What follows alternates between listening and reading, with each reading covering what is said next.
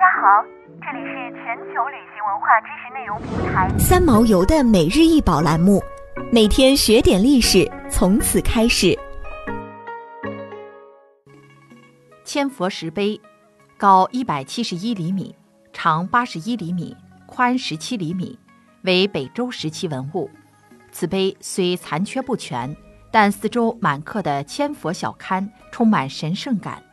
整座石碑布局严密，千佛符号从每个小佛龛横竖皆呈线性排列，经纬交织成千佛画面。正背中央凿刻释迦与弥勒佛，素朴纯净、简洁明朗，整体展现一种稳定祥和的艺术气象，生动地表现出贤劫千佛的庄严之景。此碑现收藏在上海博物馆，是该馆的重要常设展品之一。佛教将地球的一次生灭分为成、住、坏、空四个阶段，唯有在住劫才会有人，也只有在住劫才有佛法。依佛典所记述，我们现在所处的时代是一个大劫中的贤劫，即贤劫正是现在这个大劫之中的住劫。在贤劫之中，即将出现于世的千位佛陀，即为贤劫千佛。大乘佛教认为。在过去庄严节、现在贤劫、未来星宿劫三大劫中，各有千佛出世弘扬佛法。释迦牟尼佛是现在贤劫的第四位佛主。自古以来，佛教界对贤劫千佛的信仰颇为盛行。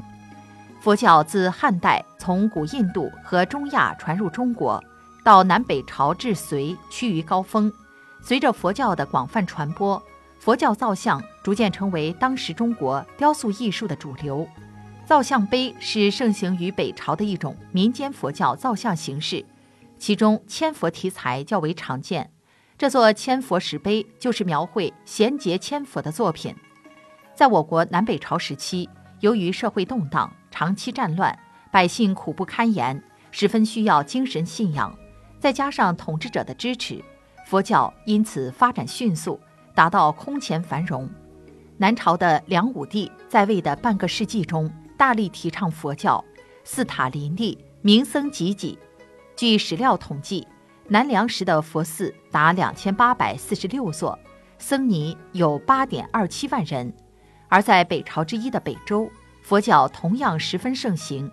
北周前期的佛教得到了皇亲国戚、达官贵人的资助，大量建造佛寺。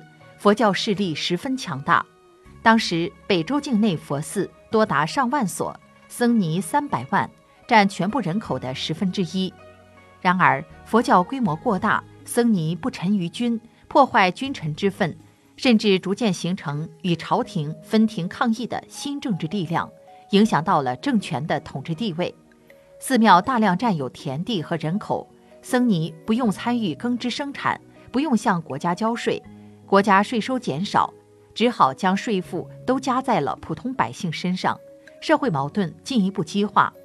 有百姓见此情景，或出家为僧尼，或把土地挂在寺院名下逃避纳税。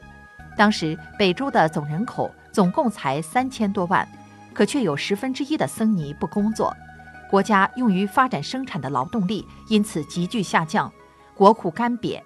为了缓和社会矛盾。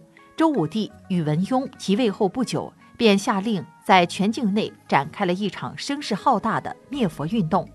在这次灭佛运动中，佛像被毁，寺庙被收为国有，寺僧均被勒令还俗，佛教在中国的发展遭受到了极大的打击。